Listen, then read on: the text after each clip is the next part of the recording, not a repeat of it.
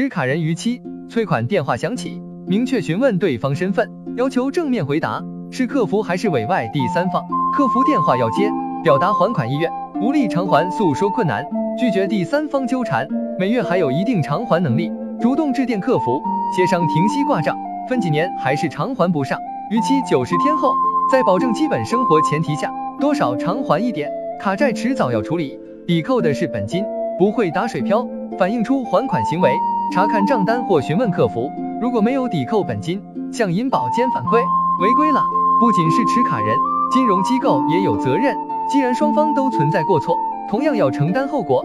协商起来就有底气，有还款意愿，有还款行为，存在违规就不会被动。欠款本身只是经济能力暂时困难而已，失联不可取，避免放大问题。负债砥砺前行，不能放弃自己，坚持维护权益。